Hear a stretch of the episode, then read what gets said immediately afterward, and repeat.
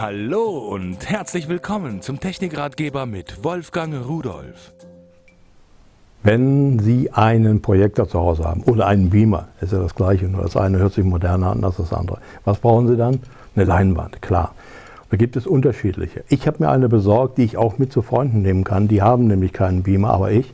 Ich nehme also meinen kleinen Projektor mit und meine Leinwand. Die ist wirklich klein. Gucken wir mal hier, so sieht die aus. Dazu kommen noch Stäbe, sieht aus wie Feldstäbe oder Zauberstäbe oder sowas.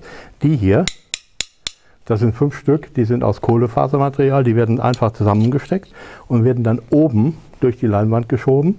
So, und dann haben wir noch welche, die sind aus Metall.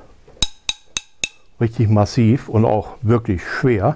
Äh, wofür eigentlich?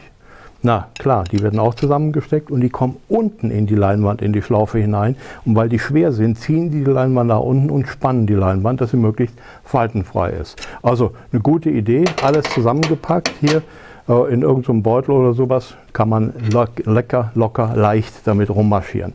Das hier, was so schwarz aussieht, das ist eigentlich die Leinwand. Und jetzt sehen Sie auch, warum die Faltleinwand heißt, weil die zusammengefaltet ist. Und hier schauen Sie sich das an. Die ist auch nicht aus Lein, sondern die ist aus Kunststoff. Hat einen äh, Gainfaktor, ich weiß gar nicht wie groß, eine Diagonale von 2,29 Meter. Die kann ich also in der Breite überhaupt nicht fassen, sondern ich kann sie nur mal versuchen in der Höhe anzuheben.